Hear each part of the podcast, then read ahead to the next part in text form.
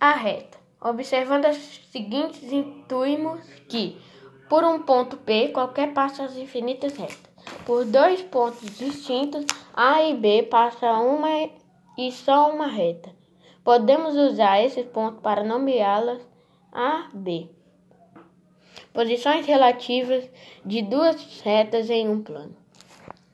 Este esquema de ruas é parte de, da planta de uma cidade e as ruas representadas nos dão a ideia de retas. A Rua 7 de Setembro e a Avenida República representam ruas, ruas que nunca se cruzam. Dizemos que essas ruas são paralelas. O mesmo ocorre com a Rua 7 de Setembro e a Avenida Independência. A Avenida, Avenida da Liberdade cruza a Rua 7 de Setembro. Dizemos que essas ruas são concorrentes. O mesmo, o mesmo ocorre com a Avenida da Liberdade e a Avenida Independência. Agora acompanhe os modelos matemáticos a seguir.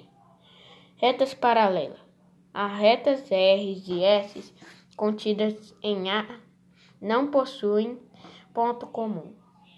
As retas R e S são denominadas retas paralelas. Indicamos R, S. Retas concorrentes. As retas R e T contidas com A possuem um único ponto comum, que é o ponto A.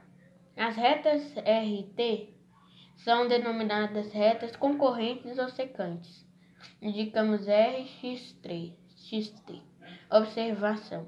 Lembrando que a, é, que a reta é imaginada sem começo nem fim, estas figuras representam retas concorrentes ou secantes retas coincidentes.